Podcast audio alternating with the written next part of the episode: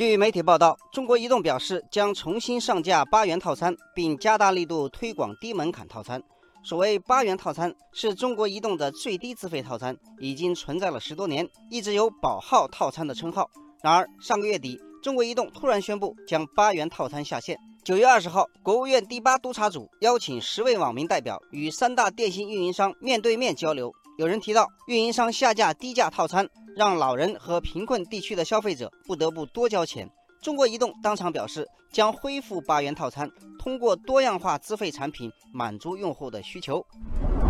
很多网友反映，截至目前自己所在的地区还没有八元套餐。网友飞山过海说：“我登录了移动官网，网页推荐套餐中还没有看见八元套餐的档位。”网友含情话语说：“我今天给上海移动客服打电话询问。”对方明确告诉我，还没有接到集团通知，目前不能办理八元飞享套餐，最低套餐价格为十八元。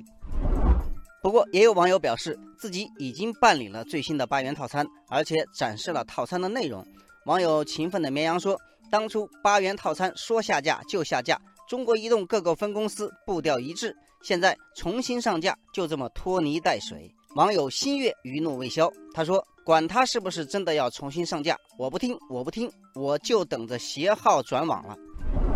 实际上，不只是中国移动的用户，中国联通、中国电信的用户也都对运营商的服务颇有微词。有网友发帖称，自己现在用的联通套餐是每月一百九十六元，四 G 流量加二百分钟语音。不久前他才知道，联通还有九十九元不限流量加三百分钟语音的套餐，自己当时就傻住了。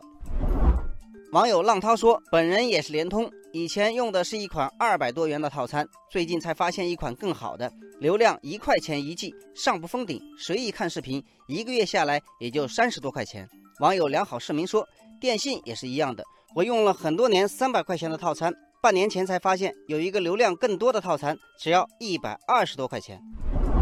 在上个月国务院督查组的活动上，联通和电信也都表态将大力推广低门槛套餐。网友长松说：“三大运营商太会玩了，打一下动一动，这种情况应该多督查。”网友笔墨书签说：“网络环境现在已经成为关乎民生的重要问题，运营商应该把提速降费工作落到实处，自己当初的承诺不能随便打折扣。”